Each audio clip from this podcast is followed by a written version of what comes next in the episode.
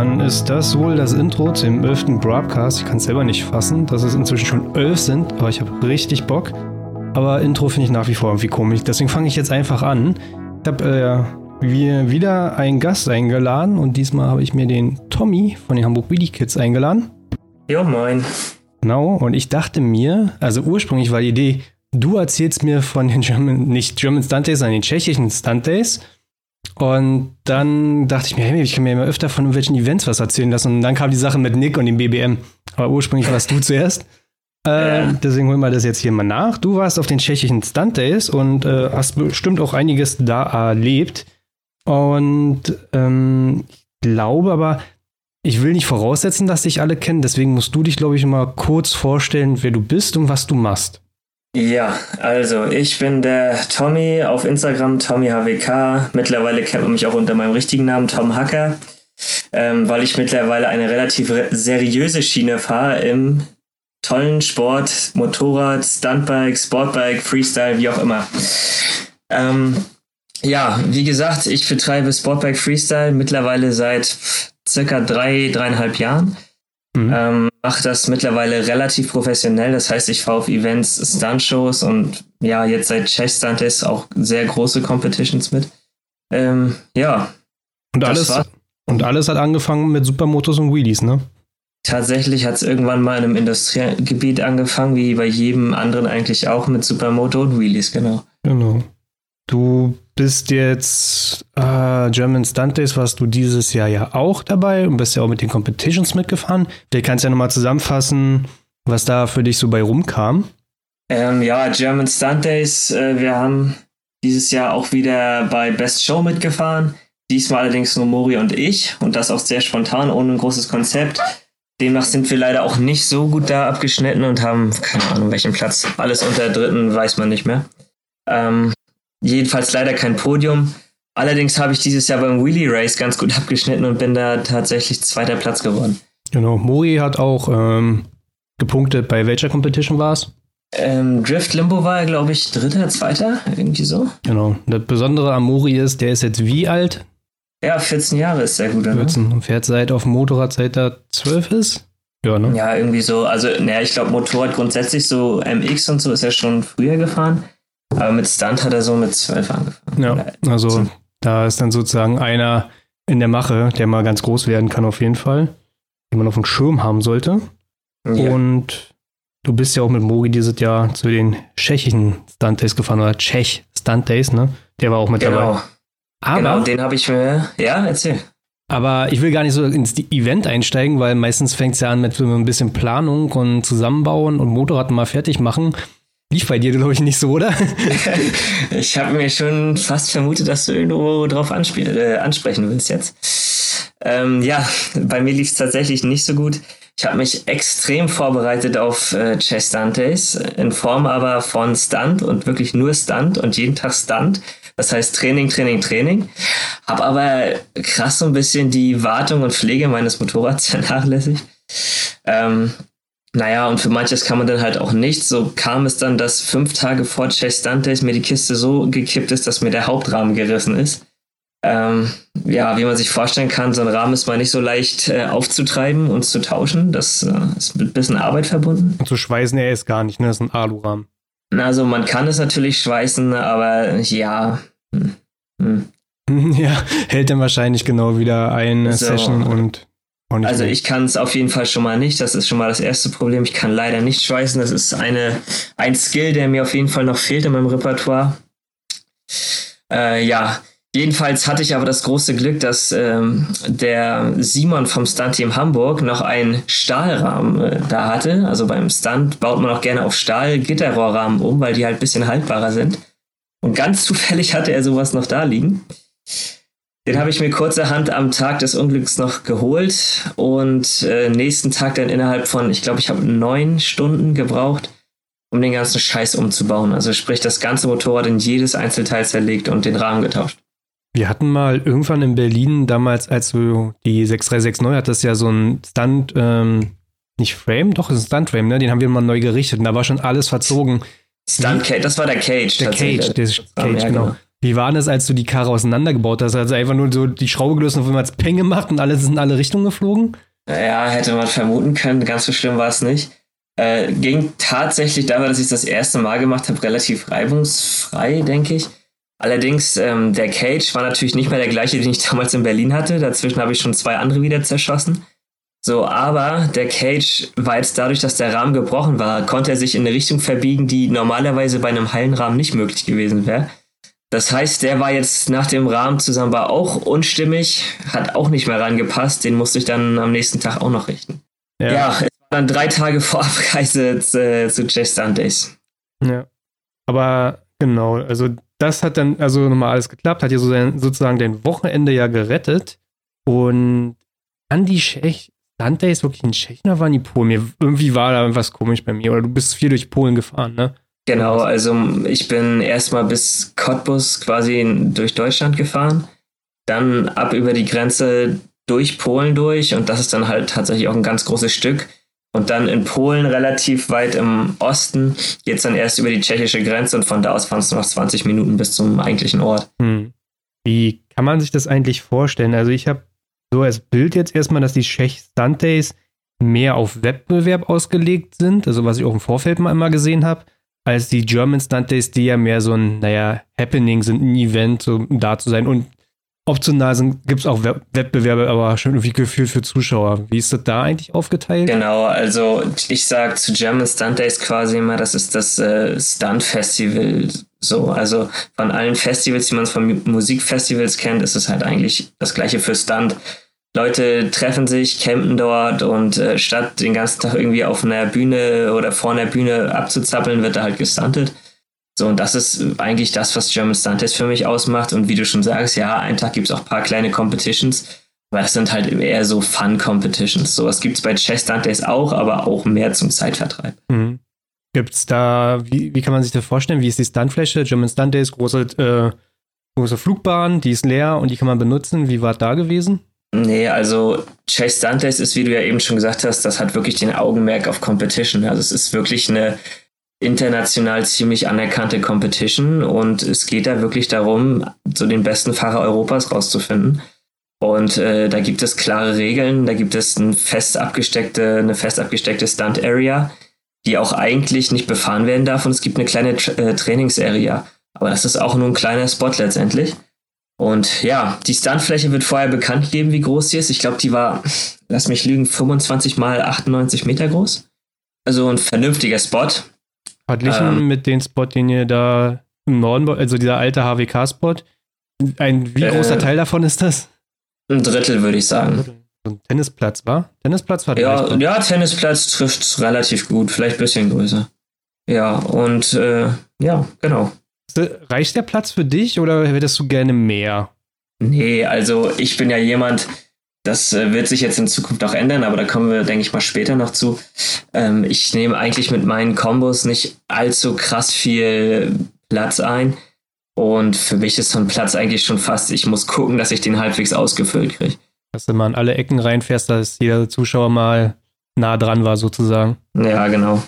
Welchen Tag bist du denn jetzt eigentlich angereist gewesen? Genau, jetzt muss ich überlegen. Genau, ursprünglich wollte ich erst Donnerstag los nach der Arbeit. Es ging aber Freitag schon los mit dem Qualifying und ich habe dann auch rausgefunden, dass man Donnerstag schon auf der Training Area fahren kann. Dann habe ich mir gedacht, okay, nimmst du dir noch schnell einen Tag mehr Urlaub. Und dann bin ich Mittwoch nach der Arbeit so langsam los, habe mir Muri geschnappt und dann sind wir langsam losgedüst durch die Nacht. Mhm. Und die eigentlichen Events, die Wettbewerbe waren am welchen Tag? Ähm, das ist in drei Tage aufgeteilt. Freitag geht das Qualifying los. Mhm. Äh, also es sind 60 Fahrer. Es waren jetzt, ich glaube, 54 oder 56, aber normalerweise 60 Plätze gibt es. Dort werden die ersten 30 ähm, ausge, auserkoren, wie auch immer. Also man kämpft um die ersten 30 Plätze. Wenn man dort unter die ersten 30 kommt, geht es Samstag weiter mit dem Halbfinale. Da geht es dann um die besten, warte, lass mich lügen, 15 oder 20, ich glaube besten 20. Mhm. Und dann ähm, Sonntag ist Finale, da geht es dann halt um Podium und so weiter. Aber nur Best Show sozusagen. Mm, Best Show würde ich nicht sagen. Also dem kommt es am nächsten. Mhm. Ähm, Best Show ist für mich so ein bisschen Entertainment des Publikums. Und anders als einfach nur drei Jurymitglieder wie bei German Stunties, die sagen, ja, sah gut aus, gibt es bei Czech Stunties halt ein richtig festes, vorgeschriebenes Punktesystem. Mhm. Und äh, gab es sonst noch irgendwelche Events oder äh, nicht Events, Wettbewerbe, an denen man teilnehmen konnte? Es gab zwei ähm, Wettbewerbe, genau wie bei German Stunties gab es auch das Wheelie Race, da habe ich auch wieder mitgemacht. Mhm. Und den nächsten Tag gab es noch äh, Drift, irgendwas. Es war quasi das gleiche wie Wheelie Race, man musste um ein paar Fässer rumdriften, beziehungsweise Rolling Burnouts machen. Mhm.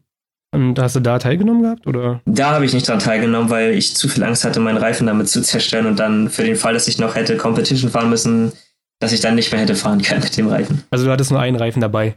Nee, ich hatte mehrere, aber wenn man ein bisschen, wenn man jetzt bei Stunt viel auf Technik und so weiter legt, dann ist es wichtig, dass der Reifen einigermaßen gleichmäßig abgefahren ist und sobald du viel in eine Richtung driftest, äh, kippt der Reifen komplett in eine Richtung und dann fangen die Probleme auch schon an. Wahrscheinlich ist das auch mal so eine Frage, wo jeder fragen würde, wie lange hält denn eigentlich bei dir so ein Reifen? So in den ganz ja. normalen Stunt-Alltag, so beim Training. Wie viele Sessions ja, also Frage? Normalerweise vorher, wie gesagt, ich habe viel mich auf Wheelies, Technik, Kombos, Sprünge fokussiert und da hält der Reifen schon einigermaßen. Also das heißt im Monat vielleicht zwei bis drei Reifen. Hm.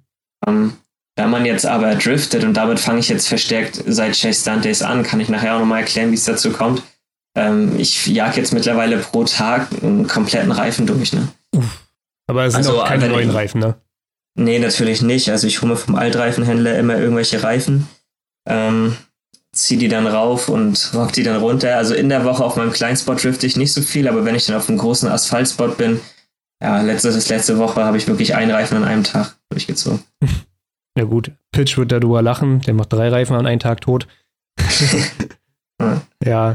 Nee, aber du hast ja schon gesagt, Best Show, da geht es nicht wirklich um Sieg gut aus, sondern es geht um Tricks und Punkte. Hattest du dich im Vorfeld mal damit beschäftigt und mal so durchkalkuliert, wo so deine, deine Tricks ankommen würden, so punktetechnisch, was so machbar wäre? Genau, ich kann ja mal kurz vorher sagen, wie die Punkte aufgeteilt sind. Also es gibt verschiedene Trickkategorien.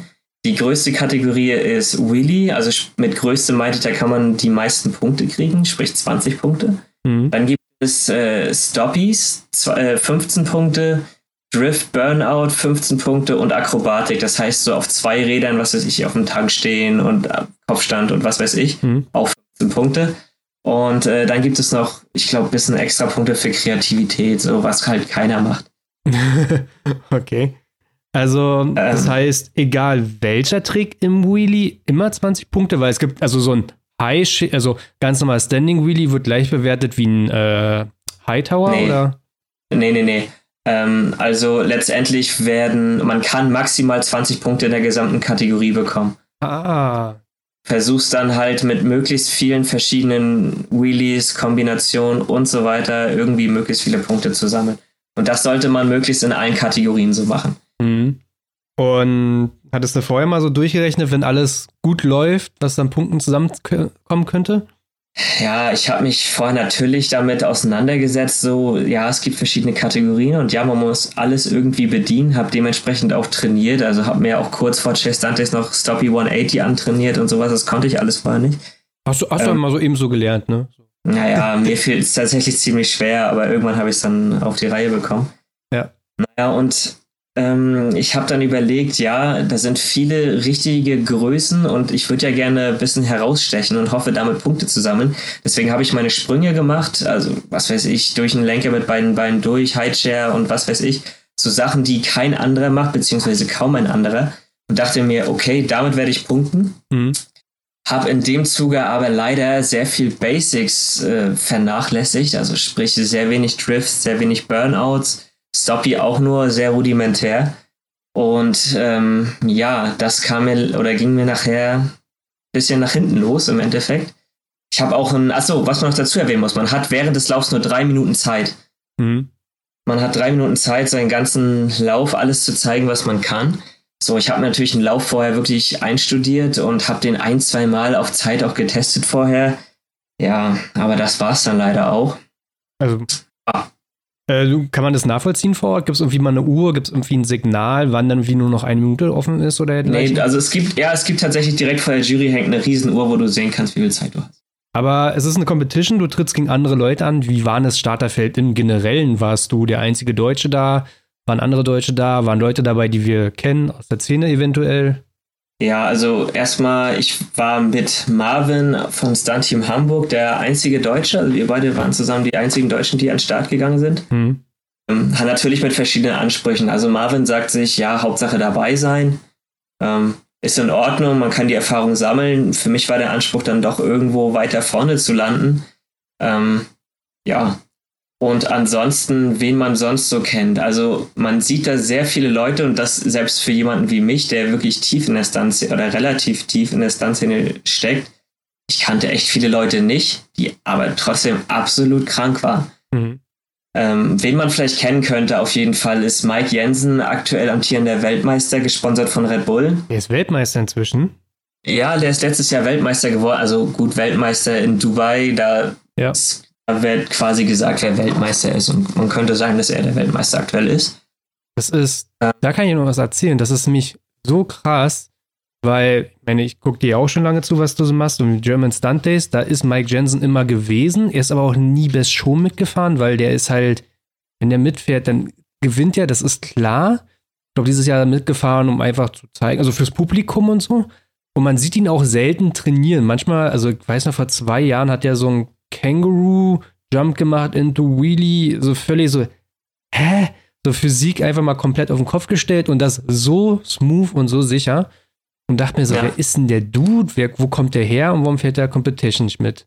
Ja, also das ist, Mike Jens hat eigentlich noch eine viel längere Story, das ist ziemlich witzig. Also der fing früher an auf einer komplett runtergerockten Honda CBR 600 FWI, also Baujahr 1999, 2000 rum. Ja. Und äh, der Junge, der kam an und die Kiste sah wirklich runtergerockt aus und alle haben ihn ausgelacht, was er denn mit der Kiste reißen will als der Junge angefangen hat, da hat keiner mehr gelacht. Also der Typ, der ist auch tatsächlich mit diesem Bike, was er bestimmt fünf, sechs Jahre gefahren ist, total runtergerockt, nur irgendwie zusammengeschustert ist er Weltmeister geworden. Ja, mit den lilanen Rahmen und den goldenen Tank. Also. Ja, genau, genau. Ja. Und naja, also ich bin jetzt die letzten Jahre, man sieht ihn tatsächlich nicht allzu viel auf der Stunt-Area, weil er ist auch ein sehr ruhiger Typ und äh, sehr gelassen, sehr mit sich selbst im, in einem und äh, guckt dann auch, wo er wirklich in Ruhe fahren kann. Dieses Jahr ist er ein bisschen weiter rausgekommen. Ich bin auch öfter mit ihm zusammen gefahren. Aber der Typ ist echt eine Granate, also muss man sagen. Sehr bescheiden, sehr geiler Charakter, kann man nicht anders sagen. Ja. Wenn Stunt ist, kamen wir da an und dann fing er an und ich so, wir sind halt so rübergelaufen. Ich so, warte, Maxim, guck dir den Typen an. Und das, hey, wer ist das? Ich sag, Mike Jensen, pass auf. Und dann fing der halt an, so seine Sachen zu machen, halt so im, ja, die Karre, die fährt halt gefühlt eine Schräglage, ein Winkel und darauf macht er dann alles, ohne dass die Karre irgendwie irgendeine Unruhe ja. zeigt oder irgendwo, dass er das äh, korrigieren müsste. Und dann sammelten sich um ihn herum immer mehr Leute, immer mehr Leute und dann standen halt wirklich irgendwann so 50 Leute und haben ihm zugeguckt und dann begeistert. Ja, es macht auch einfach nur Spaß, ihm zuzusehen. Ja, definitiv. Also, ihr könnt das mal googeln, YouTube. Da gibt es noch von äh, Schech Stunt Day 2017 oder so seinen äh, Lauf und der ist schon gut gewesen. Ja. ja da will man hinkommen. Aber ja. wie kommt es, dass ihr eigentlich die einzigen Deutschen da wart? Warum sind es nur drei Deutsche, die da hinfahren und wahrscheinlich äh, 300 Polen da sind? Naja, ganz so schlimm ist es nicht mit den Polen. Also wie gesagt, es gibt ja auch nur 60 äh, Fahrerplätze. Ähm, ja, das Ding ist halt einfach, wir haben wenig Leute auf Competition-Niveau in Deutschland, muss man halt einfach an der Stelle sagen. Wir fallen da auch ad hoc nicht besonders viele ein. Also wer mir einfallen würde, und der ist auch tatsächlich schon öfter mal bei, auch ich glaube sogar Czech Sundays mitgefahren, und zwar Dennis Jansen mhm. mit R6. Aber ansonsten, ja, wie gesagt, wir haben nicht besonders viele Leute, die auch so den Ansporn haben, bei sowas mitzufahren. Und da gehört halt auch schon echt was zu. Ne? Da muss man sich schon mal trauen. Ja, eigentlich, eigentlich ein bisschen schade, war irgendwie so, man denkt, so dieses Stunten ist jetzt verbreiteter durch Supermoto geworden und so. Und es gibt auch viele Leute, die auf Supermotos äh, stunten halt und auch umsteigen auf Sportler, aber so richtig ja, es ist, ähm, man sieht es ja leider auch viel. Also ich glaube, viel kommt auch durch die Instagram-Szene, dass die Leute, die am Anfang einen riesen Ansporn haben zu stunten, irgendwann abrutschen und dann im Social Media hängen bleiben. Hm. Ja. Naja, aber wie lief es denn letzten Endes für dich? Freitag Qualifying? Ja, genau. Also auf dem Weg, ich, ich habe mit ein paar Leuten geredet und die meinten alle, ja, also die mich halt so sehen auf Insta oder auch mal live, ja, locker Top 15, Top 20 mindestens oder was weiß ich, noch besser. So, und ich habe mir gedacht, bleib mal ganz ruhig, da spielen noch, noch ein paar mehr Faktoren dazu und das ist natürlich vor allem die Aufregung und naja, wie es letztendlich auch im Run dann läuft. So, wie gesagt, Freitag Qualifying, ich war extrem aufgeregt und ich muss auch noch dazu sagen, das mit dem Rahmen war nicht das Einzige, was mir missglückt ist. Ähm, ein Tag vorher, also erstmal, ein neuer Rahmen ist nicht gleich das gleiche Motorrad. Mhm. Es ist, wie gesagt, ein selbstgebauter Stahlrahmen und äh, das, der Lenkkopf quasi vorne, wenn der nur einen ganz geringen oder eine ganz geringe Abweichung des Winkels hat von dem Originalrahmen, dann lenkt das Ding komplett anders. Und das habe ich leider stark zu spüren bekommen in meinen ganzen Akrobatiktricks. Die Kiste wollte in jede Richtung, auf die sie Bock hatte. Oh, das war der erste Horror. Wir haben den ganzen Abend versucht, das irgendwie gefixt zu bekommen. Ist uns leider nicht besonders gut geglückt. Bist du eigentlich da sehr penibel, wo die Hebel sein müssen, wie das Gas sein muss? Also das alles, was man mit Hand und Fuß bedient, bist du da sehr penibel? Oder kannst du ja nicht aufs, auf jedes Bike raufsetzen und ist halt einfach nur anders, aber ist halt so. Nee, also tatsächlich bin ich da schon relativ penibel. Wenn ich jetzt ein anderes Bike ausprobiere und das ist ein bisschen anders, ist es nicht schlimm, weil man macht ja nicht die krassen Sachen, die man auf seinem eigenen Bike macht. Man testet es ja nur mal aus. Aber sobald mein Bike mal irgendwie umkippt oder irgendwas lose war und sich ein Hebel verstellt, dann kann es sein, dass ich ein paar Stunden daran sitze, um den Hebel wieder so hinzubiegen oder hinzupositionieren, wie er vorher war, damit es wieder ordentlich geht. Ja. So, und dann kam das letzte Unglück für den Abend vor dem Qualifying und es war wirklich schon Abend, kurz vor Stunt Area Schluss, der Trainings-Area.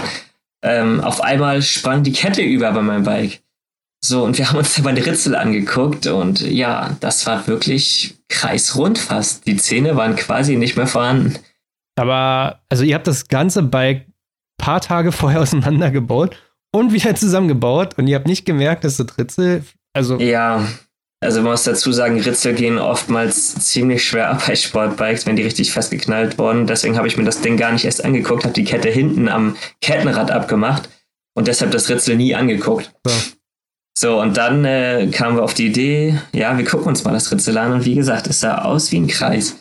Ich hatte das Glück, Marek aus Tschechien, fünf Minuten von da wohnte er, hatte noch eins da, allerdings mit einem Zahn weniger. Uh. Heißt, ich hatte noch eine andere Übersetzung plötzlich ja. Ist das dann länger oder kürzer? Kürzer. Warte mal, muss ich überlegen. Ja, ein Zahn weniger vorne ist kürzer, genau. Und der Gang war so kurz, ich musste die wirklich innerhalb von gefühlt zwei, drei Metern hoch an Kipppunkt holen, damit mir der Gang nicht ausging. Macht Wheelie Ways dann im Nachhinein ja auch noch viel leichter, oder? es war echt witzig. Also ich bin da wirklich kurz vor Begrenzer gefahren und die Kiste war einfach so langsam. Herrlich. Ja. Ähm, so, um jetzt zum Punkt zu kommen, was du gefragt hast, wie es für mich lief. Also, ähm, ich war extrem aufgeregt, aber ich war zum Glück einer der ersten. Also sprich, ich war Start Nummer 8, relativ früh morgens. Publikum ist noch relativ dürftig. Und ähm, ja, Publikum macht natürlich viel Nervosität aus und das war ein bisschen eingeschränkt dadurch. Mhm. So, und ähm, ja, bin gefahren, habe meinen Lauf so gut es ging durchgemacht und äh, ja, ich, man hat halt seinen Lauf einstudiert, will den durchgehen und mein Plan war, wenn ich den Lauf an sich durch habe, dann fange ich ganz am Ende an zu driften, um wie vorhin das genannte Problem nicht zu haben, dass ich mir den Reifen zerdrifte und dann meine Kombos nicht mehr funktionieren. Mhm. So war der Plan. Ja, allerdings war ich erst bei meiner vorletzten Combo, habe noch nicht mal den Watchtower gemacht uh. und sehe auf der Uhr, ich habe nur noch 30 Sekunden. Äh, ja, das heißt, schnell in Watchtower noch geklettert, irgendwie runtergekommen, versucht noch. Ich glaube, du musst erklären, was der Watchtower ist. ja, okay, kann man auch, äh, ist eins, glaube ich, meiner häufigsten Bilder auf Instagram. Der Watchtower ist ein Wheelie-Trick, in dem man nur eine Hand an der Bremse hat, also an der Handbrake mit der linken Hand und ansonsten komplett auf dem Lenker obendrauf des Motorrads steht oder hockt. Genau. Hast du lange ja. arbeitet, den Trick, oder? Ja, wirklich. Und ich habe ihn ja mal angearbeitet, so dass ich oben hinkomme und habe dann vor Chase Stunt Days wirklich wochenlang nur diesen Trick geübt, damit ich ihn auch sicher hinkriege. Ein paar Runden drehen und so weiter. Ja. Das Ende vom Lied. Ich habe meinen Abschlusstrick, den Backflip, leider außerhalb der Zeit gemacht, sodass der auch nicht mehr gewertet wurde. Und ja, bin raus und Hab quasi das Einzige, was ich gemacht habe, war gefühlt nur Wheelies. Mhm. War ein bisschen, ich habe mir dann natürlich noch die anderen Runs angeguckt und habe dann gemerkt, selbst die Profis, die wheelen nicht so viel, wie man das vermuten würde bei der größten Trickkategorie. Ähm, ja, der Unterschied zu mir war im Endeffekt, dass äh, sie sehr viel auf Geschwindigkeit legen. Wenn du dir den Mike Jensen anguckst, der nutzt diesen ganzen Platz, also dieses 98 mal 25 Meter, da wird quasi kein Fleck ausgelassen. Ja. So, und bei mir war die Hauptshowfläche vor der Jury in der Mitte. naja. Ja, ja, der, der benutzt die ganze Fläche, um auch große Circle Wheelies ja auch zu fahren und ganz nah mal an dem Publikum vorbei und ja. Genau. Also was man halt so, was wir sonst eigentlich ja verpönen von wegen schnelle Wheelies und so weiter, das hat da auf einmal wieder einen anderen Stellenwert. Ne? Aber natürlich ist es noch was anderes als ein 96-Fahrer, der mit 180 ohne Fußbremse irgendwo umherwheelt, sondern das ist halt kontrolliert, aber trotzdem einfach nur herzrasend äh, zuzusehen. Kannst du sowas eigentlich? so größere und schnellere Circles fahren? Bis dato tatsächlich eigentlich fast gar nicht, nie wirklich geübt, hab's nicht als wichtig angesehen. Und ähm, ja, seit Czech Stantes habe ich mir gesagt, das steht jetzt ganz oben auf der Tagesordnung. Hm. Ich finde das mal cool, wenn Pitch das macht mit der Supermoto. Das ist immer.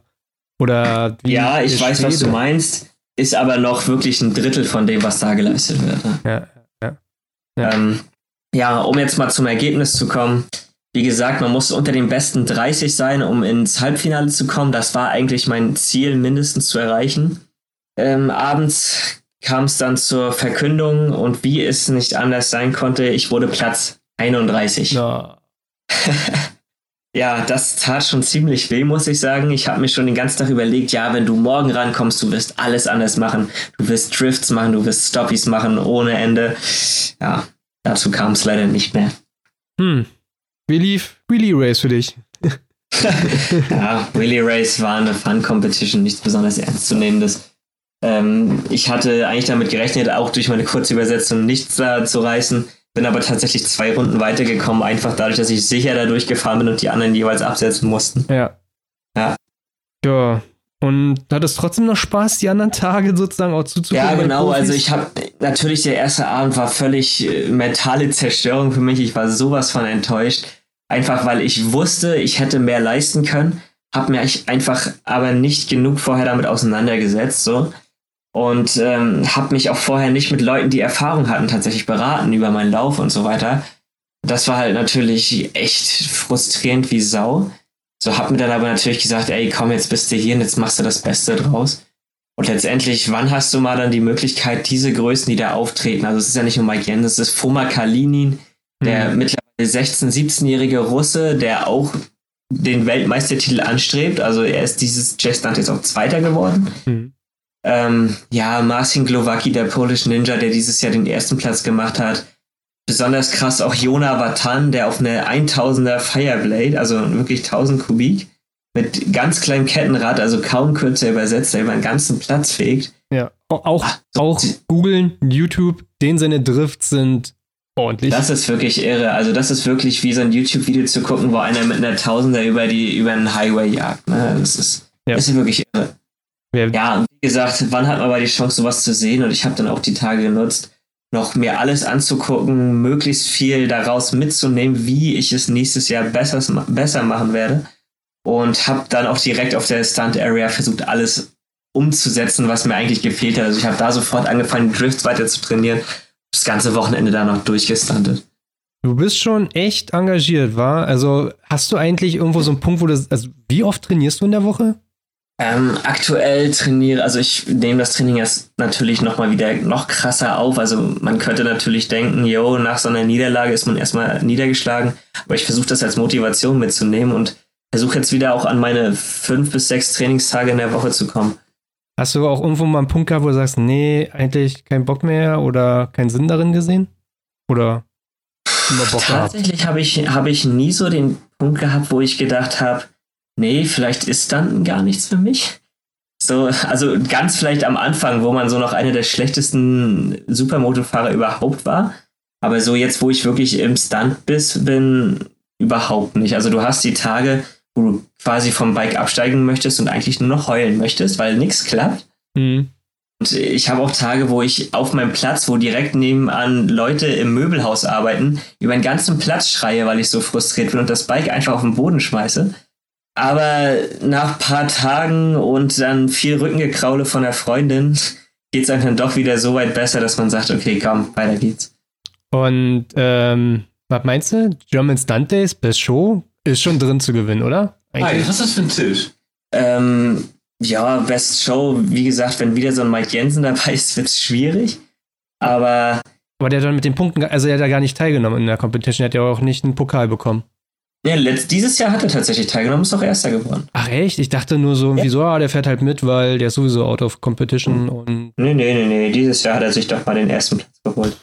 Hallo. So, auf jeden Fall werde ich es nächstes Jahr anders machen, statt irgendeine dahingepfuschte Konstruktion von Show hinzulegen mit irgendwem, werde ich nächstes Jahr nutzen, um meinen Lauf für Czech Stunties bei German Stunties vorzubereiten. Mhm. Also schon mal alles, bis da muss er stehen und ich will ihn dann auch da so gut wie möglich hinlegen und hoffe dann vielleicht, dass ich da auch einen Podiumsplatz dann kriege. ja, was ist eigentlich mit Mori? Wie oft kann der nicht trainieren? Nicht so oft, wa?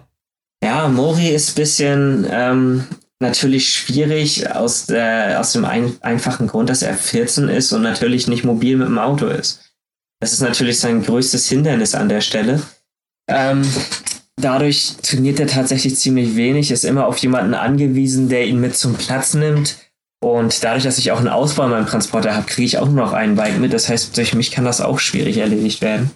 Ist natürlich ein bisschen schade, weil Mori wirklich viel Potenzial hat und auch wirklich schnell lernt. Ja, das ist wirklich, weil, weil das, was der an Trainingszeit nicht hat, das hat ja ein Talent. Das finde ich immer faszinierend.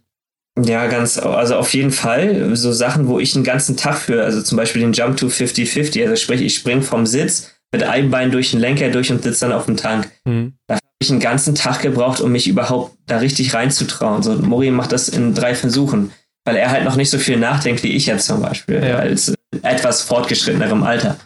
Ja, da, da ist egal. Du willst auf, am Montag ja wieder auf Arbeit sein und der, pff, dann ja, gibt's wir wollen, aber ja, grundsätzlich, man denkt mehr drüber nach, was passieren kann, natürlich. Hattest du das mitbekommen, äh, als wir äh, German Stunt Days Samstag nochmal Fotos gemacht haben auf der Fläche?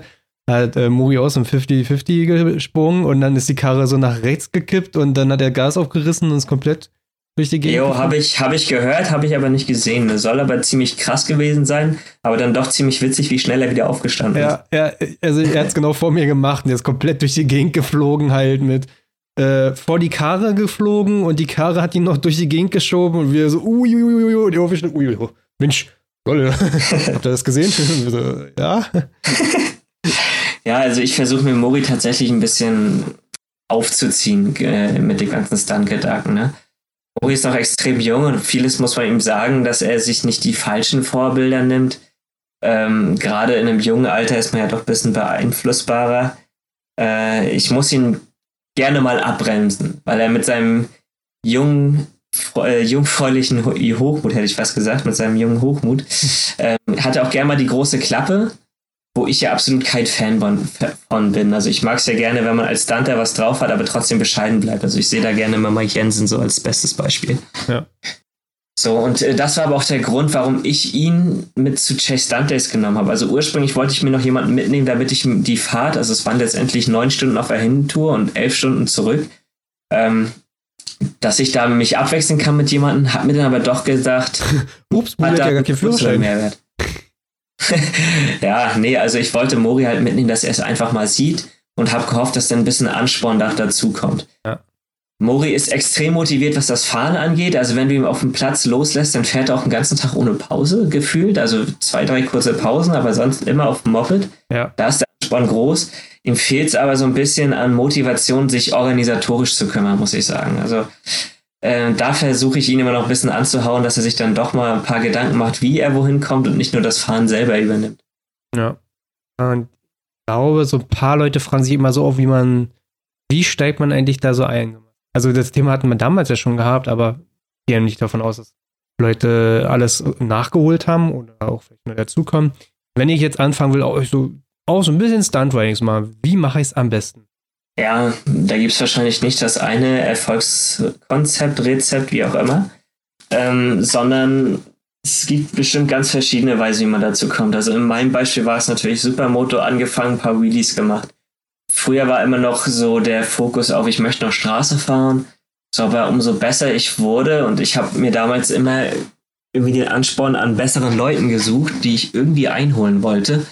Und umso besser man wurde, desto mehr hat man gemerkt, okay, ich muss mein Bike weiter umbauen und äh, die Straßenzulassung verschwindet zunehmend.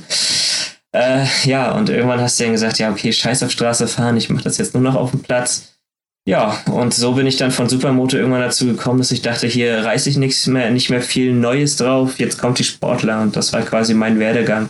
Das mit Sportler, ja? Das würde ich auch ganz gerne mal ansprechen, weil es gibt ja in der Szene so einige, die jetzt von Supermoto auf Sportler umgestiegen sind und ich weiß, dass von eigentlich fast jeden, also die feiern es für gewisse Sachen, die du damit machen kannst, aber für eigentlich keinen, sage ich jetzt so, also von meiner Sicht von außen, hat sich das auch wirklich äh, als ein Fortschritt dargestellt. Also irgendwie seitdem hat es bei vielen stagniert und eigentlich wollen sie doch wieder auf Supermoto. Oder wie war bei dir eigentlich nochmal der Umstieg? Ja, also ich habe, ähm, ich bin ja Supermoto, mit Supermoto damals nach Berlin quasi gekommen, habe mein Studiumjahr begonnen. Ähm, das ist ja der Zeitpunkt gewesen, wo wir alle so ein bisschen mehr Kontakt aufgebaut haben. Hm. Und da bin ich dann ja damals auch an Ricardo Tricky gekommen, also einer der Mitorganisatoren von German Stunt Days. Und da wurde ich dann tatsächlich höflichst eingeladen, zu deren Spot mal zu kommen mit der Supermoto. Bin dann da gefahren und habe gesehen, irgendwie machen die Sachen, die halte ich für eine Supermoto irgendwie unmöglich. Und bin dann mal auch äh, die Karre von Tricky gefahren, auch eine FVI, also eine Honda CBR 600. Und habe gedacht, ja, könnte ich mir vorstellen in naher Zukunft. Und ja, dann habe ich angefangen, mich ein bisschen umzusehen und ich wollte halt einfach weiterkommen. ich habe meine Ziele wurden immer größer und Supermoto waren wir relativ weit oben für den Zeitpunkt oder zu dem Zeitpunkt. Und dann dachte ich, okay, jetzt brauchst du größere Idole. Und ja, dann musste, dann war die Sportler eigentlich das, der einzige Weg. Habe mich dann bei eBay Kleinanzeigen ein bisschen umgesehen, habe dann da die Kiste gefunden, die ich heute fahre und habe mir die dann auch in der Nähe von Berlin gekauft. Und wie, wie lief es denn? Naja, also letzten Endes gab es schnell die ersten Fortschritte oder war das dann erstmal ja. doch ein Struggle im ersten Moment? Klar hast du auf einmal gefühlt, oder nicht nur gefühlt, du hast fast 100 PS mehr unterm Arsch. Du hast ein komplett anderes Fahrgefühl. Du hast ein Motorrad, was auf einmal 210 Kilo wiegt, statt, was weiß ich, 130 oder 120. Es ist was komplett anderes. Aber meine Motivation war in dem Moment wirklich so groß, dass ich gesagt habe, jo, jetzt geht's los. Und ich habe am ersten Tag dann auch wirklich meine ersten Kipppunkt-Release erstmal nur gemacht, aber dann auch schon am ersten Tag wirklich mit dem Ding No-Hander gefahren. Was mit so einem Standgas von der Sportler, das, das war mit der Supermoto so schwer, mit der Sportler war es auf einmal voll geil, so schönes, kon äh, konstantes Standgas zu haben. Ähm, ja, ja. ja, so, also es ging dann relativ zügig und da muss ich auch damals sagen, Max, der damals noch nicht viel von Sportler gehalten hat, hat mich auch krass gepusht damals noch. Also ich habe ein bisschen gestruggelt mit den Circles, weil das ist mit der Supermoto wirklich viel leichter. So ein Ding drückst du einfach rein und dann geht los. Sportler fährt sich da komplett anders. Und Max kam dann irgendwann auf den Spot an und sagt, hey komm, jetzt reiß dich zusammen und drück die scheiß Kiste rein. Und dann ging's auf einmal. Ja. Kennt man eigentlich auch mit einer Supermoto äh, teilnehmen bei den Chef Stunt Days oder gibt es da auch Reglementierung für die Motorräder? Nee, also es gibt da Restriktionen und soweit ich weiß, sind bei keiner internationalen oder wenig internationalen Competitions tatsächlich Einzylinder zugelassen. Hm. Ich glaube, du brauchst, jetzt muss ich lügen, Halbwissen, Achtung, mindestens zwei Zylinder, könnte aber auch drei Zylinder sein, weil ich noch nie einen Zweizylinder gesehen habe bei einer Competition. Ja. Weißt du warum? Welche Hintergründe das hat? Ja, wahrscheinlich wegen der schlechten Vergleichbarkeit. Ja. Hm. Kann man mich noch hören? Ja, ja. Nee, nee. Ja, ich, super. Ich habe nur selber gerade nachgedacht, so was die Gründe dafür nee, sein können. Ich habe ich hab hier, glaube ich, ein bisschen Lag gerade. Ja, ja. Aber du kommst noch an und wir nehmen ja sowieso auf beiden Seiten. Ja. Aber Supermoto Stunt wächst nach wie vor. Immer noch geil. Also Stunt Days freut mich immer, wenn ein paar Supermotos hier ihr Ding machen. Finde ja auch lustig, dass sie ja so ein Parcours aufgebaut haben dieses Jahr, der ja eigentlich also für Sportler, also für Sportbikes ist das dann schon so ein bisschen Struggle und so. Und für Supermotos war das nur Fun. Man musste ja so einen kleinen Parcours abfahren, über so eine Wippe fahren, über eine Rampe, die auch gehalten hat. Für Sportlerbikes, nicht nur Supermoto. ja, ich war übrigens der, der die Rampe austesten durfte. Ähm, es hatte sich kein anderer Sportlerfahrer zu dem Zeitpunkt getraut. Und dann wurde ich von Locke, dem einen Veranstalter, rangeholt, der die Rampe auch festgeschraubt hat und sagte, komm, ey, teste mal aus. Und ich bin da tatsächlich als erster rübergeheizt und äh, habe dann auch noch, da wurde dann auch wirklich geguckt, also macht die Rampe das, was sie soll und die Schrauben, die da im Boden gehauen wurden, die haben auch zuerst nicht gehalten, also nach meinem Rübersprung. So, okay, hier fahren wir nochmal ein Geschütz größer, aber haben nochmal fettere Dinger da reingeknallt. Ja. Ja, war schon cool. Ja, also das mit dem Supermodus ist ja natürlich alles so eine Sache ich bin ja wirklich ein, also ich sehe ja meinen Auftrag mit Social Media ein bisschen anders als viele andere. Mir ist es nicht wichtig, irgendwie großartig Geld zu verdienen. Ich verkaufe kein Merch bisher, also ich sehe da aktuell keinen Grund drin, weil ich bin jetzt, ich bin jetzt kein Lebensmotto. Ähm, also ich sehe meinen Auftrag so ein bisschen mit Instagram Stunt, also wirklich echtes Stunt der deutschen Szene wieder näher zu bringen. Ja. Und ähm, ich finde es daher immer ein bisschen schade, wenn ich viel Potenzial in Supermotos verschwinden sehe. Also damit will ich nicht sagen, dass man für Supermoto nichts reichen, reißen kann. Mal hingesehen zu Arthur Stenberg, der Finne, hm. der wirklich absolut krank ist und da hat auch absolut seine Berechtigung, Stunter genannt zu werden auf der Supermoto. Aber vieles ist halt, dass da geht halt ein bisschen was verloren. Also die fangen halt alle an, ja, ich will groß hier und das und das fangen dann an, Circles zu machen und dann merken sie, das reicht doch schon für eine Menge Instagram-Likes und da bleibt sie noch stehen. Der Supermodus meinst du? Ja, genau, genau. Ja. Das ist auch dort so für viele ist auch so die Kurve halt auch so von, wie schnell lernt man Tricks halt so.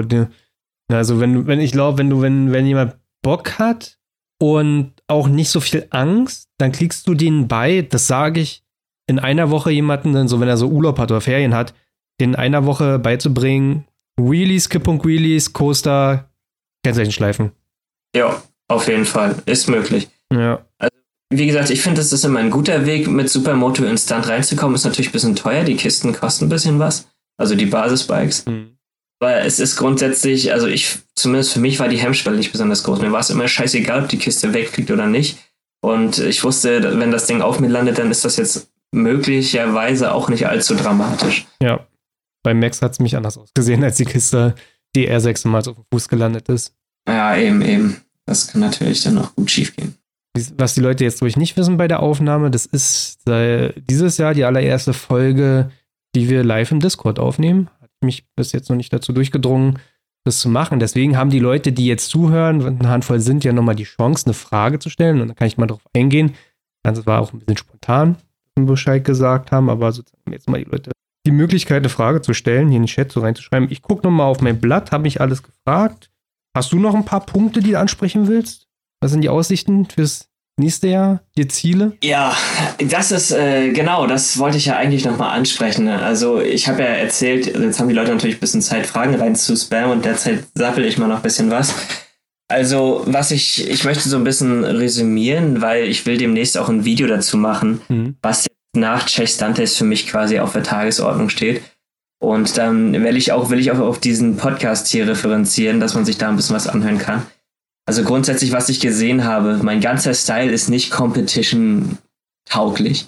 So, ich bin, ich mache viele Combos, alles relativ in einem kleinen Circle und so weiter. Und ich möchte jetzt tatsächlich, und das sieht man, glaube ich, auch auf Instagram schon, viel mehr Geschwindigkeit und Aggressivität in meinen ganzen Riding Flow so bringen. Habe mir jetzt auch eine längere Übersetzung noch bestellt, dass alles bisschen schneller wird, mehr Drifts, mehr, mehr Power, mehr Luftdruck vor allem, womit man dann auch diese riesen Circles und riesen Wheelies machen kann über den ganzen Platz. So, und das ist das, was jetzt für mich so ein bisschen ansteht. Ich will jetzt komplett meinen Style ein bisschen ändern, werde das Bike komplett neu aufbauen. Und ich bin tatsächlich sogar am überlegen, ob ich mir nochmal eine ganz andere Kiste aufbaue. Wo, wo unterscheiden sich eigentlich so die Bikes? Also, das oft, oft, also eigentlich sieht man immer 636 fahren die meisten, ne? Mhm. Warum eigentlich? Ja, also 636 war früher natürlich das Top-Bike, einfach aus dem Grund, dass es 3.6 ist und nicht 0.0. Also es ist keine normale 600er, sondern es hat halt 36 Kubik mehr, die sich im Drehmoment auch schon zu, also wirklich zeigen. Und du hast natürlich ein bisschen mehr Power schon von Haus aus von unten raus. Das war, denke ich mal, so der Hauptgrund, warum das Ding genommen wurde. Das andere Bike, was es ja immer viel gab, war halt, wie schon öfter jetzt angesprochen, die Honda FEI, weil die halt einfach relativ unzerstörbar war. Ne? Halt Honda. So, ja, genau. So, und worin sich die Bikes unterscheiden. Also mittlerweile, ich bin jetzt schon verschiedene Kisten gefahren, vor allem auf neuere Bikes. Von äh, Rob Blank zum Beispiel, die 2009er 600er Kawasaki. Die Motoren laufen einfach runter, muss man halt sagen. Die haben mehr Kraft, obwohl es nur eine 600er ist. Die laufen runter, die äh, laufen ruhiger im Standgas. Ähm, das ist natürlich schon ein Unterschied so und du merkst natürlich, die ganzen neuen Bikes, die werden alle viel mehr auf Leistung. Also Sportler wird ja immer auf Leistung getrimmt und das merkst du in den Motoren. Die haben alle Kraft wie Sau. Was allerdings wiederum ein bisschen schade ist, die werden natürlich immer mehr auf Leichtgewicht gebaut. Mhm. Und dadurch werden alle Teile für Stunt fragiler. Ja. Du siehst es gerade bei, den, bei der neuen 636 ab 2013 die ist, die hat einen richtig krassen Motor. Ich hatte neulich die Gelegenheit, die von einem Schweden zu fahren, von Johnny Höglund.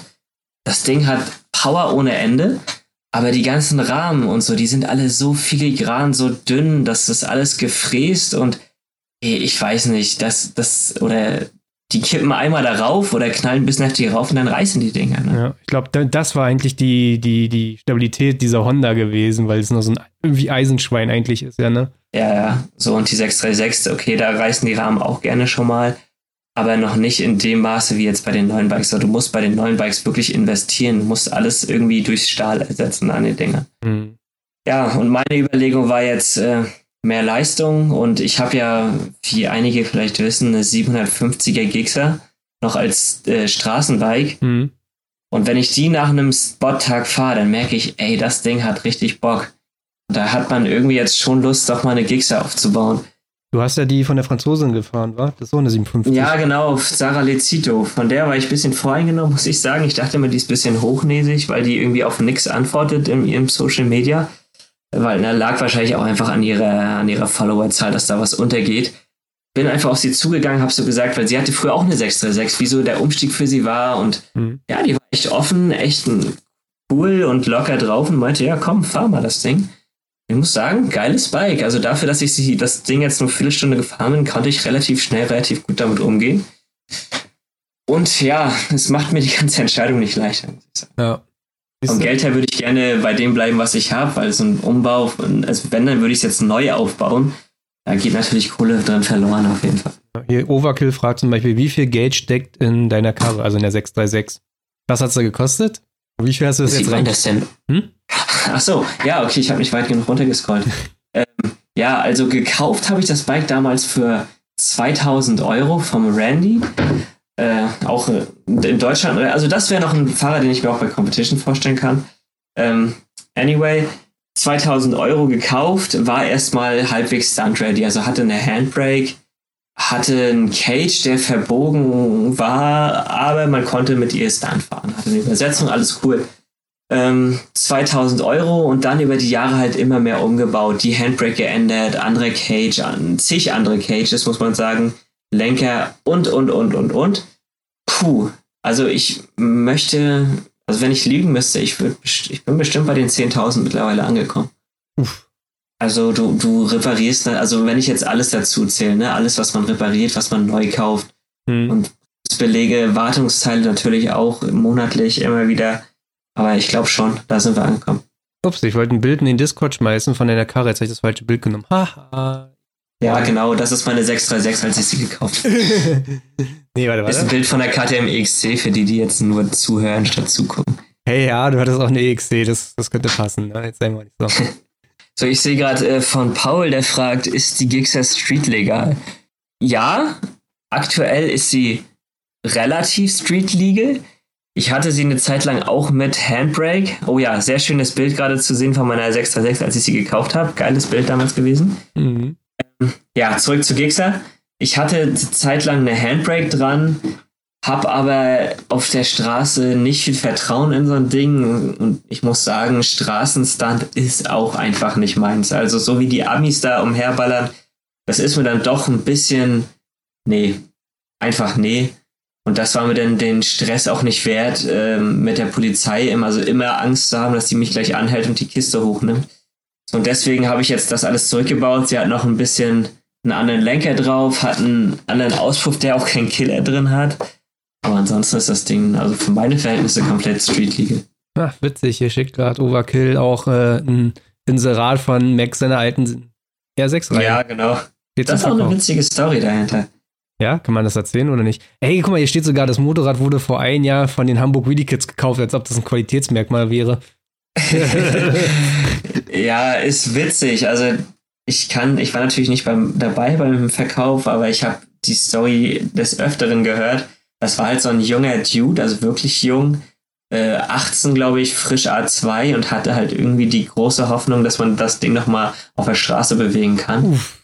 Ja, so, und was willst du so einem Bengel dann einreden? Der war völlig äh, motiviert und meinte, der macht das. Und ja, der hat die Kiste mitgenommen, hat wohl gemerkt, dass Stunten erstens nicht so leicht ist, wie es immer aussieht. Und ja, ich glaube, der ist die wahrscheinlich zweimal gefahren und seitdem steht sie wieder. Ja, steht ja so drin. Ich kann mich erinnern, ich war in Hamburg gewesen, als Max die verkauft hat und die kam vom Bodensee nach Hamburg gefahren. Ja, genau. Ich war so, Bayern. Hä, warum, ne?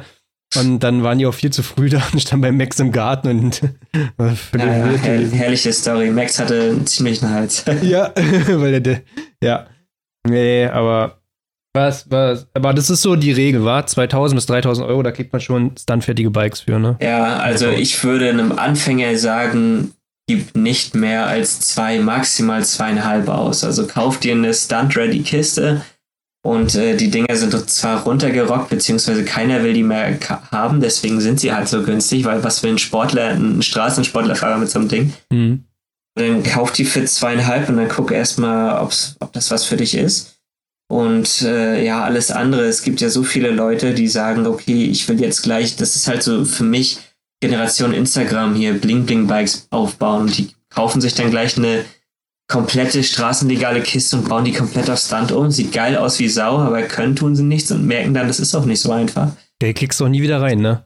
Also. Genau, das ist nämlich das Ding, was mir auch so ein bisschen wehtut, wenn ich mir jetzt eine neue Kiste aufbaue. Ich stecke da garantiert 5.000 bis 7.000 Euro rein. Und äh, dann sage ich mir im Endeffekt, scheiße, ich will meine 636 wieder. Und hab dann echt, dann kriege ich sie vielleicht noch für drei verkauft. Und, ja, mhm. das das ist ein ziemlicher Verlust dann. Uh, Making Fun Always fragt, äh, was hältst du von der Grom als Stuntbike? Also, du hast gesagt, du willst mehr Leistung haben, also vielleicht wäre eine Grom was für dich. äh, ja, Grom ist so ein, wird gerne auch in Biker- oder Stunter-Memes als echt lächerlich hingestellt. Also so, sei niemals der Grom-Fahrer im Pack. Einer auf den, aber ansonsten, also eigentlich würde ich sagen, ist ein reines Spaßmoped. Aber da ich einen richtig guten Kumpel aus äh, Tschechien habe, der tatsächlich auf einer Grom angefangen hat und jetzt auf einer Triumph Street Triple ziemlich gut ist, würde ich sagen, man kann damit gut was anfangen. Aber ich es fährt auch nicht wie so ein komplettes Pitbike, muss man sagen. So ein Pitbike ist ja immer ganz kurzer Radstand und fährt sich halt auch wie ein Pitbike. Mhm. Eine Grom fühlt sich schon mehr wie ein halbwegs Motorrad an. Ich habe auch nicht verstanden, was die Amis an den Dingern so feiern. Also, ja, das ist halt witzig und ich glaube, die sind auch relativ günstig. Ja, ich glaube, das ist auch immer so, wie ich mich fühle, wenn ich Supermotor alleine fahre. Also dann verstehe ich den Punkt nicht, wo man Supermotor alleine fährt. Und ich glaube, so ist es bei denen so, ja, mit der Grom und dann noch mit meinen zehn anderen Kumpels über, mit der Grom auf dem Highway. Mega geil. Ja, ja. So ist das bei denen wohl. Ja, schon besser. So, dann hat hier noch einer gefragt, warte, hier, dieser eine Paul, hat Tommy ein festes Bett in Transpo? Warum auch immer jemand das wissen wollen würde.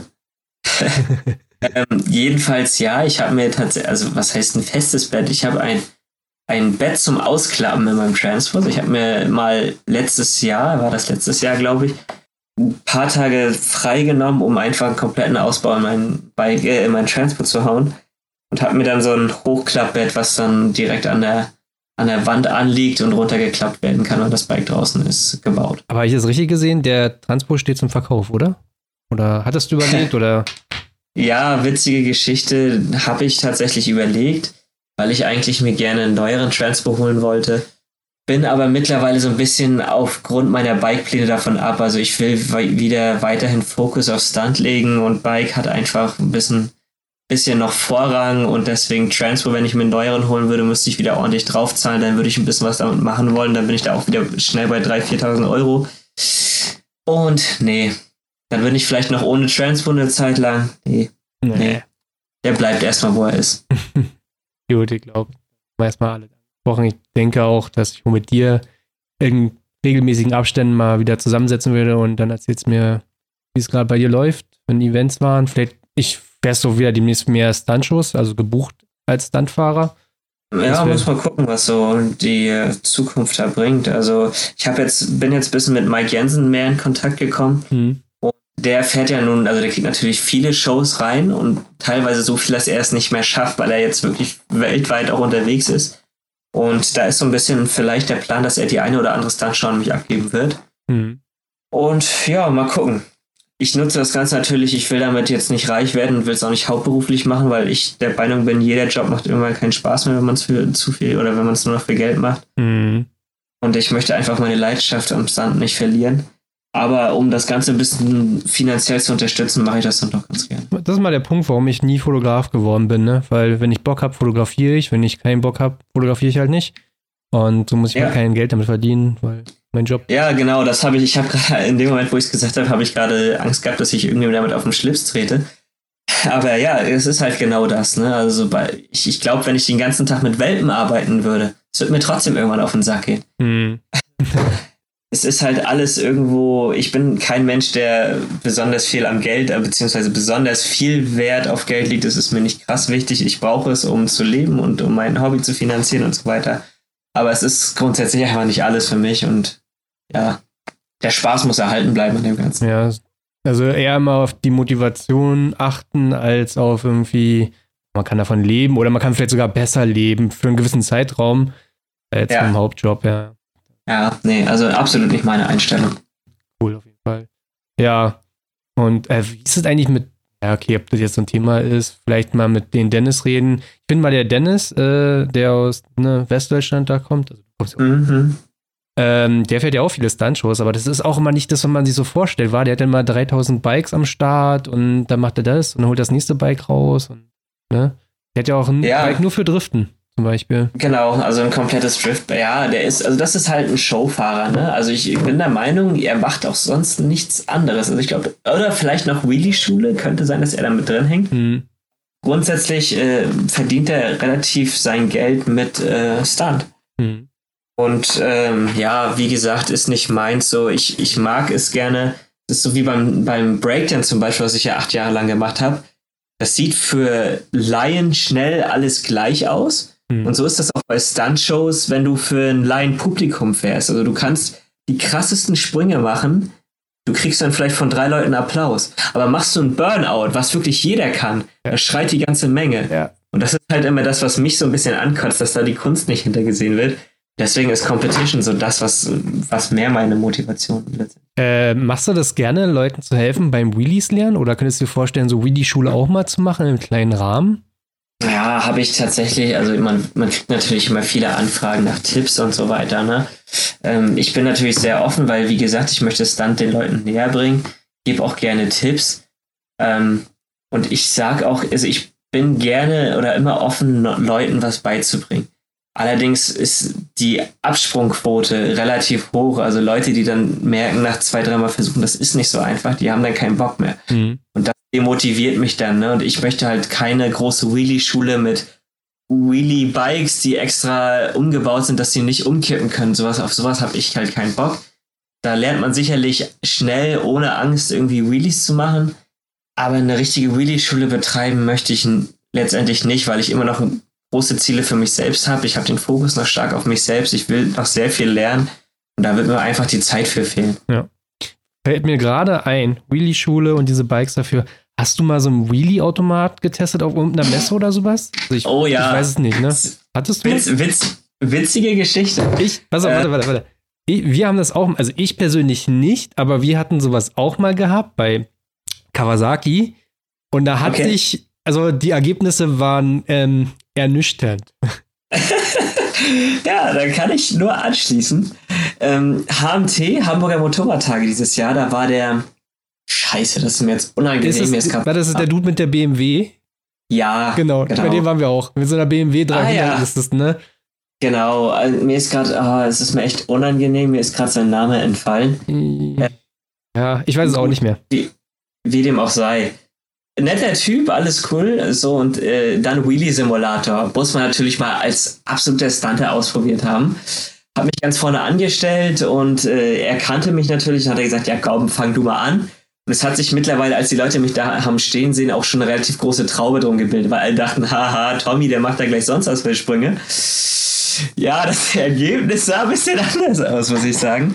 Also muss halt sagen, so eine Wheelie, also zumindest sein Wheelie-Simulator ist halt fernab von jeder Wheelie-Realität. Ne? Ja, ja, weil das, das, was man nicht, also wir, äh, also Maxim stand die dann bei uns, also ich kann jetzt mal wirklich so Insights geben, ne? Also ich, ich glaube, inzwischen kann er darüber lachen. Aber Maxim stand die ganze Zeit vorne da und wo hatte Bock drauf. Und der hat immer die Mädels reingeholt, so, weißt du? Macht sich auch mal gut. Dann ist das so, yeah. die Karre steht schon leicht schräg da. Also die geht ja. nicht von Winkel 0 auf Wheelie, sondern die hat schon so 10 Grad. Und dann ist da im Vorderrad, da ist so eine Art Feder oder so ein Dämpfer drin, wo der so ein bisschen hin und her wackelt. Und die meisten erklärt er erstmal so Kupplung springen lassen und so. Und dann, ja. was man nicht gesehen hat, er hebt die Bikes immer hoch und hält die Bikes auch so fest. Und der, ja. du erreichst nicht den Kipppunkt, weil na, immer so ein Seil dran ist, was dich hält. Du musst, die, dafür ist es gemacht, die Leute geben einfach Vollgas dabei, die verkrampfen. Das ist immer eher schön zu sehen, wie so Anfänger völlig verkrampft dabei sind, Vollgas geben und dann sagt er, komm, komm runter, komm runter, bleib ruhig. Und dann gehen die so langsam auf in so eine entspannte Haltung. Aber Wheelie nur mit Vollgas und den Gang ausfahren und, und dann hält der dich oben. Und Maxim ja. ist dann halt darauf und dann hat er ihn schon so gefragt, ne, was fährst du? Und ja, dem Moment kennt auch jeder Supermotofahrer, wenn du erzählst, was du vom Motorrad fährst. Und ja, so, ja, eine Huserberg FE51. Und der Typ hat einfach nur so gesagt, so, ah ja, die 501, ja, cool, ne? So, so, ja, ich kann mir nicht vorstellen, dass er wusste, was das ist, ne? Das ist auch schon okay. so nischig, diese Huserberg da, die eigentlich eine KTM ja. ist, ne? Und dann wollte Maxim sich natürlich dann auch nichts erklären lassen, weil ne, ich weiß ja, wie man Wheelies macht wohl. Ja, ja, so, so ging es mir auch ungefähr. Ja. Und du musst wissen, wie der Scheiß funktioniert. Also, Maxim ist auch keiner, der mit diesem Körper mitzugehen kann. Also, äh, wenn du halt wie so eine Supermoto im fünften Gang nochmal bei 100 aufs Hinterrad bekommen willst oder einfach DRZ fährst und bei 30 ein Wheelie machen willst, da muss viel Körpereinsatz mit dabei sein und so ein Timing muss man dafür bekommen. Das hat er nicht. Und deswegen hat das so noch schwerer gemacht. Und dann ist halt auch einfach nur das Hinterrad durchgedreht auf dieser Walze. Das hat aber quietsch gemacht. Okay. Und, ja, ja. ja. und er ja, hat ihm da, also, und er hat ihm da auch nicht geholfen und hat ihn dann immer wieder interviewt und was ist denn los und so. Und dann hat Maxim gesagt, ja, aber ich habe schon mal Heck geschliffen. Oh, und wir standen einfach alle da, alle Fremdscham. Ich hab's gefilmt. Ich hab's irgendwann nicht mehr, also ich ich habe einfach aufgehört zu filmen. Ich kann mir auch das Video nicht angucken, weil so viel Fremdscham ist und wir sind dann auch einfach weggegangen. Und Maxim drauf ist, sind so, äh, den kennen wir nicht. Und aber es ist wirklich scheiße eigentlich. Also es ist halt nichts, was mit der Realität zu tun hat, letzten Endes. Ja, also bei mir war halt auch wirklich das Erlebnis, er zieht dich hoch, Vollgas geben, dann äh, hängst du irgendwann in dem Seil, dann will er, dass du eine bestimmte Gasstellung gibst und mhm. zieht dich so vor den Kipppunkt, dass du dann auf dem Kipppunkt bleibst. Ja. Und das Erste, was er zu mir gesagt hat, und da war der Spaß für mich schon vorbei, du brauchst keine Fußbremse. Mhm. Und dachte, wie? Keine Fußbremse? Was? So, und ja, dieser Simulator ist halt einfach realitätsfern und es war halt echt, alle saß, standen drumrum und du hast so richtig die Enttäuschung in den Gesichtern gesehen, dass da jetzt nichts Cooles passiert ist. Dirk Manderbach heißt er übrigens. Ich habe es gerade nochmal bei Facebook gesucht. Ja, weil die Bremse brauchst du natürlich nicht, wenn du nicht am Kipppunkt kommst, ne? Und Maxim hat dann irgendwie auch so, so Flex, dann erstmal schon mal so bremst, dann fällt die wie ein Stein. Und ja, ja bisschen schade. Bei äh, German Stunt Days gab es auch nochmal einen Simulator, da habe ich mal so kurz draufgeschaut, der schien besser zu sein. Da ist halt ein richtiges okay. Motorrad drin. Und ähm, da, also entweder ja. waren die Leute, die konnten fahren oder es funktioniert einfach besser. Die Leute haben halt so Gasstöße gegeben und so. Okay, ja, okay, das, den habe ich leider komplett verpasst. Den habe ich erst, als ich los bin, irgendwie realisiert, dass der da war. Ja, stand hinter der Bühne. Ja, hinter der Bühne, ne? Hm. Ansonsten ja. würde mich noch mal interessieren, German Stunt Days, wie fandest du dieses Jahr das Event? Also ist jetzt nicht gerade gut strukturiert, aber wo wir schon dabei ein Thema sind, ähm, wie fandest du es? Fandst du es? Ja, ich habe ich hab mir auch den Podcast von äh, dir und Lauch angehört und es ist also, wie gesagt, nochmal, also es läuft halt einfach locker alles ab, ne? Mhm. Also kommst da hin und jeder, also ich bin mittlerweile auch mit jedem da komplett cool und man kennt sich und ich freue mich immer mega, die Leute zu sehen, also die ganzen Stunter von jedem Jahr. Und es ist immer wieder eine Freude und es ist für mich auch das größte Festival im Jahr. Und die letzten zehn, äh, zehn Minuten vor German Stunt Days Ankunft fange ich an Gänsehaut zu kriegen und einen riesen Grinsen im Gesicht. Also es ist wirklich herrlich. Ähm, allerdings muss ich sagen, es hat insgesamt, also nicht die Organisation unbedingt, aber so insgesamt hat es irgendwie abgenommen zum letzten Jahr, was so den Spaßfaktor angeht. Nicht das Stunten, das ist natürlich wie immer alles cool, aber so, es fing mit dem Moderator an. Ja. das wurde sicherlich schon öfter gesagt. Ich hatte mit Max hatte ich das Thema auch schon mal angesprochen. Okay, also ja, es war halt die letzten Jahre immer Nico Sauer, ich halte es jetzt auch kurz. Es war jetzt ein Neuling, der nicht viel, noch weniger Ahnung hatte von Stunt. Also Nico Sauer hat, ist ja auch da reingewachsen, nur, aber hatte dadurch halt bisschen Plan. So der neue, von dem ich nicht mal den Namen mehr weiß, leider, ähm, der kam halt irgendwie aus der BMX oder Skate-Szene mhm. und viel zu viel geredet, ist in die Competitions dazwischen gelaufen, in den Fahrerbereich, hatte gesagt, ja, gleich geht's los, dabei waren die Fahrer schon längst am Fahren, hat halt irgendwie einiges nicht geschnallt. Das war halt ein bisschen schade. Ja, ja, der war auch wirklich irgendwann nur noch komplett aufgedreht und Gedacht, ja, war schon, war cringe. War einfach so, was man als cringe ja. bezeichnet. Und auch immer wieder so, wie gesagt, ich wurde angefragt als Moderator und habe abgelehnt. Dachte mir dann auch so, hm, naja, also vielleicht hätte ich es doch besser gemacht. Vielleicht, man weiß es ja. nicht, aber gab die ja, also Möglichkeit. Also, was ich bei dir, ich hatte ja auch erst gehört, dass du das machen sollst und da dachte ich auch bis, vor, bis kurz vor der Veranstaltung, dass du das machst. Hm. Ähm, dass bei dir hätte ich viel Fachlichkeit. Also ich, ich sehe dich da so, dass du dich da wahrscheinlich gut eingearbeitet hättest ja. vorher. Und äh, das hätte, da hätte ich mich drauf gefreut. Und ich weiß auch von einigen anderen, die, als ich denen das erzählt habe, so dass du das Angebot hast, geil, der Typ kann echt reden. So. Ja, also, das, ich wollte es mit Robin machen, weil ich bin der, der fachliche, so ich kann halt genau. Fakten spinnen und Robin ist halt der Witzige und der kann labern so, und, und Baustellenhumor. Und genau, und, genau so hätte ich äh, mir das auch vorgestellt. Und spannender, wenn ja. zwei machen, als nur eine Person, Aber, die dauerhaft redet. Genau. Aber das war jetzt nicht das Einzige, was mir German Studies so ein bisschen kaputt gemacht hat. Ähm, die Competitions sind alle ein bisschen ins Wasser gefallen, wurden dadurch ein bisschen unspektakulär. Okay, dafür konnte keiner was. Also mit ins Wasser gefallen meine ich tatsächlich, es hat geregnet. Es hat zum Beispiel Drift Limbo extrem scheiße gemacht. Mhm. Und die neue Variante von Really Race an Chase Dantes angelehnt, mit neuen Regeln, war jetzt auch nicht gerade spektakulärer fürs Publikum. Aber wie dem auch sei, was mich leider am meisten gestört hat, war die Community, die sonst so da war. Zum einen waren das die ganzen Briten, die da waren mit ihren Crosskisten, mhm. die wirklich über den ganzen Platz mit 20, 30 Mann gleichzeitig nebeneinander über den ganzen Flugplatz geheizt sind und wirklich dachten, sie wären wer. Und egal in welche Ecke du als Stunter geflüchtet bist, sie kamen da auch hin und hatten Spaß daran, dir so nah wie möglich zu kommen. So, das war Punkt eins. Die haben sich dann aber, als das Wetter scheiße wurde, relativ früh äh, aus dem Staub gemacht. Ich glaube, Samstag früh sind die dann abgehauen. Ja, ich habe die gar nicht mehr gesehen. Ich habe nur noch die letzten gesehen, die dann hm. die Wheelie-Meile hoch und runter gefahren sind sich und sich gegenseitig äh, gefilmt haben mit Handy dabei.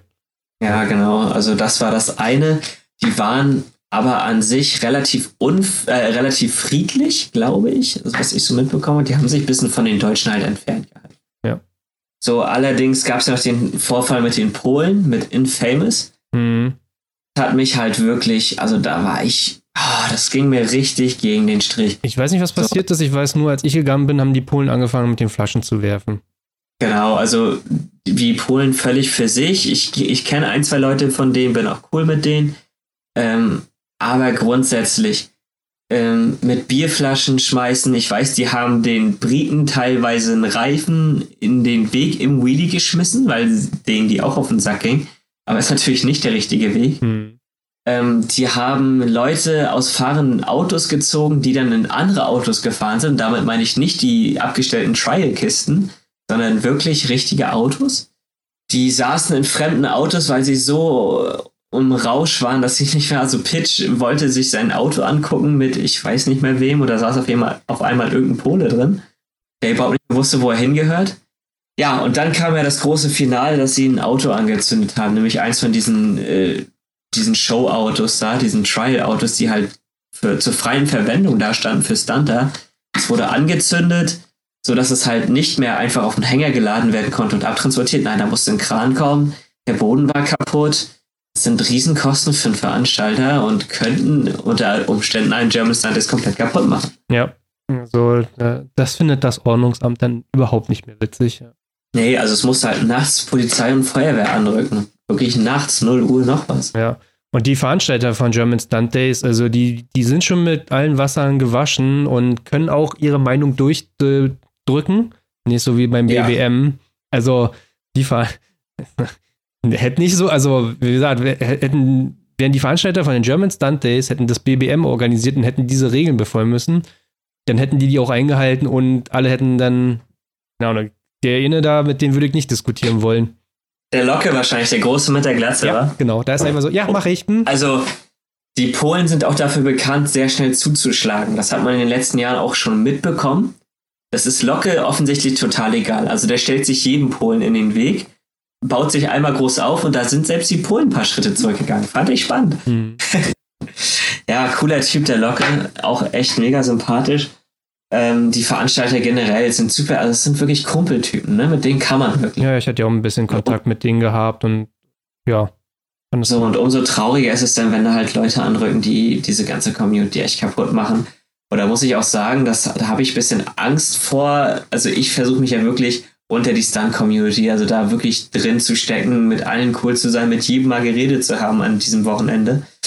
Und ich weiß, dass einige von HWK da ein bisschen eine andere Einstellung haben. Also die sagen sich, ja, ich bin da nur für mich oder für uns hier und Hauptsache äh, feiern und der Rest ist mir egal.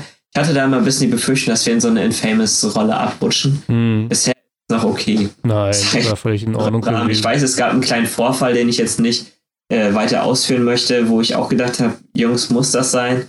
Wo ich dann auch noch mit dem Veranstalter im Nachhinein geredet habe, der dann aber auch gesagt hat, ja, Jungs, passiert, alles gut. Aber, aber der Veranstalter ist dankbar dafür auch, dass wir da sind. Das hat er zu mir damals gesagt. Er ist dankbar dafür, dass wir so die jungen Leute auch dahin bringen. Weil das muss ja auch sein, dass eine Generation nachrückt. Halt. Genau, also das muss ich auch sagen, als wir das erste Mal so richtig großzahlig bei German Sundays aufgetaucht sind, wir waren ja die ersten so von der jungen Generation oder die mhm. ersten, sag ich mal. Und das ist dann ja, dadurch ist es, glaube ich, auch ziemlich publik geworden. Also ich glaube, wir haben da schon einen guten Teil zu beigetragen. Ja, definitiv. Also wenn ich, das ist so gewesen, ich habe das schon erzählt mit Max. Ich bin da, weil dieses Jahr war das Camp länger aufgebaut. Wir hatten nicht nach hinten raus so viel Platz gehabt, deswegen wurde es yeah. länger, die ganze äh, Stadtlandebahn quasi. Äh, und Fettnetz waren äh, fast ganz hinten, HWK ganz vorne. Aber bis ich es mal geschafft habe, so den Fettnetz-Camp nach hinten zu gehen, das, das, hat Stunden gedauert, weil du triffst halt ständig irgendjemanden, ne? Irgendjemanden aus der Szene, der entweder schon letztes Jahr dabei war oder einfach nur von Insta kennst. Dann quatschte wieder und läufst wieder fünf Meter und dann kommt wieder einer. Also, ja. und das sind alles auch die richtigen, ne? Also da ist eigentlich keiner dabei, wo ich mich frage, boah, also den hätte es jetzt hier echt nicht gebraucht. So, was, was tut der hier eigentlich, ne? Und, oder ich will nicht, dass die Person hier ist, weil die bringt die gleichen Schlagmenschen und noch mehr davon, aber ist nicht der Fall dort gewesen. Ja, also es gibt sicherlich den einen oder anderen, wo ich mich doch dann tatsächlich frage, okay, was machst du hier bei German Days? Grundsätzlich ist es aber nicht so, dass ich, dass es da irgendwen gibt, der einem in die Quere kommt. Also es gibt halt einfach keinen, der dann Lauten macht.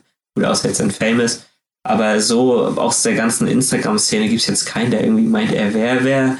Keiner, der irgendwie, also es interessiert da halt auch keinen. Ne? Die Leute, die Stunter-Generation ist ja großteilig auch eine ältere, mhm. die sich halt noch weniger für den ganzen Social-Media-Scheiß interessieren.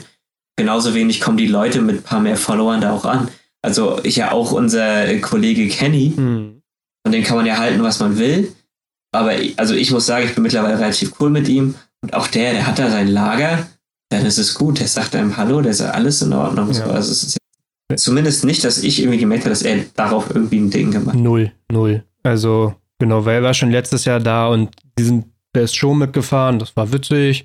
Ansonsten halt, wenn du halt, wenn da nicht jemand vorbeikommt, der Ü18 ist, so, der bleibt da auch erstmal an den Lager nicht stehen und und äh, ja. hast sowieso kein Internet da. Also Instagram und Stories pushen kannst du sein lassen, hast kein Internet. Ja. Von daher. So, nach wie vor auf jeden Fall eine Empfehlung. Boah, warte, warte, warte, warte, jetzt wird's hektisch. Meine Katze ist nämlich gerade hier am Machen. Die hörst du wahrscheinlich schon die ganze Zeit, war die ist komplett. Nee. Äh, ja, äh, immer wieder, immer wieder. German Stunt Days, wenn ihr noch nicht da wart, Fall. kommt vorbei. Und wenn ihr einmal da wart, dann werdet ihr immer wiederkommen, weil das ist das, was ich auch sehe. Die Leute kommen dann im nächsten Jahr wieder, weil sie Bock haben. Auf jeden Fall. Also seitdem ich da bin, war ich auch, also seitdem ich das erste Mal da war, war ich auch jedes Jahr jetzt da. Und das ist, glaube ich, der erste Urlaub, den ich plane mal fürs Jahr German Stunt Days. Bei mir war es dieses Jahr leider nur der Samstag. Ich war auch nur Besucher. Deswegen war das so, so eine kritische Situation, weil ich habe meine Warnweste im Auto. Auf immer sagst du, ja, ich fahre Best Show, kannst Fotos machen. Also, äh, okay. Und ich dann mit meinem Besucherband ohne Warnweste auf der Stuntfläche Fotos von ihm Ah, machen. ja, okay, verstehe. Ich bin ja immer sehr nah dran an den Leuten, ne? Also, Ja, und die letzten Jahre hat das funktioniert, hatte Warnweste und ein, nicht Besucherband, sondern Teilnehmerband wäre das dann ja. Und dann Mhm. kam halt der Basti, habe ich nur an die Schulter gegriffen, so, äh, was machst du hier? und ich so, ja, ich mache Ja. Fotos, äh, ich gehe aber schon wieder nach hinten. ja, vielleicht, ich habe vor, jetzt für die Zukunft mir ein paar oder auch ein Logo zu bauen. Ähm, jetzt nicht für Merch oder so, sondern eigentlich nur für mich, für die eigenen Repräsentation. Vielleicht drucke ich auch eine Warnweste mit äh, Tommy Fotograf oder so. Oh, dann wechsle ich durch die Warnwesten, je nachdem, wie ich gerade fotografiere, ja. Ja, genau. Ja, nee. Alles gesagt, oder? Fragen, Ja, jetzt sind wir tatsächlich ja ein bisschen von Chess Stunties zu German Stunties äh, abgeschweift, aber ja, doch. Dafür hat man ja so einen Podcast, da kann man ja abschweifen, da muss man ja nicht. Genau, und ich, ich äh, will nur noch mal abschließend sagen, ich bin ja dafür, dass äh, Stunt größer wird in Deutschland und ich glaube, German Stunt ist ein geiler Einstieg dafür. Äh, Chess Stunt ist jetzt nochmal eine ganz andere Ebene, das hat nicht, nichts mit German Stunt zu tun, ganz andere Veranstaltung. Ja. Ähm, und ja, auf jeden Fall German Stunt Days, wenn man nicht fahren möchte, wenigstens als Zuschauer mal erleben, dann spätestens nächstes Jahr überlegt man sich dann doch mitzufahren. Ne? Genau, weil da, da ist, es gibt da nicht die Trennung zwischen du bist Besucher und bist Teilnehmer letzten Endes. Das ist eine Frage des Preises und die Farbe deines Bändchens. Aber sonst Ja. kann man eigentlich auch durchs Fahrerlager gehen, du kannst überall hin, du kannst mit den Leuten quatschen. Da gibt es überhaupt gar nicht diese Abgrenzung halt. Und deswegen, ja, auch wenn ihr einfach Fans von HWK seid oder von Tommy, Petels, wenn das euer Ding, ich meine, weird flex, but ähm, ja, einfach hinkommen und voll quatschen, ne? Das funktioniert. Ja, ist wirklich, also ich habe jetzt auch gesehen, es kommen immer mehr Leute auf einen zu, finde ich echt geil. Und ja, ich sage auch noch abschließend, ähm, man kann mich auch gerne immer auf Instagram zu allen möglichen Stunt-Scheiß belabern, solange man halbwegs äh, seinen Verstand dazu einschaltet. Also mit so Sachen wie äh, was ist gute Anfängerbike und äh, empfiehl mal 125er und wie mache ich Wheelie. Äh, damit kann ich jetzt nicht so viel anfangen, aber wenn man wirklich ein bisschen Grips dahinter steckt, dann bin ich da immer sehr offen, Leuten auch Genau. zu helfen. Stellt Tommy Fragen, die er beantworten kann und stellt ihn nicht Fragen, die eigentlich jeder beantworten kann. Oder ihr euch selbst. So in etwa. Juti, hab mich gefreut. War super. Ich bin pumped. Ja, auch. Broadcast läuft. Eine Folge nach der anderen hier rauszuhämmern. Genauso motiviert wie du fürs Stuntriding. Bin ich motiviert fürs Podcast. Ja. Ja, nächsten Ja, geil. Freut mich und bis zum nächsten Mal. Ciao. Ciao.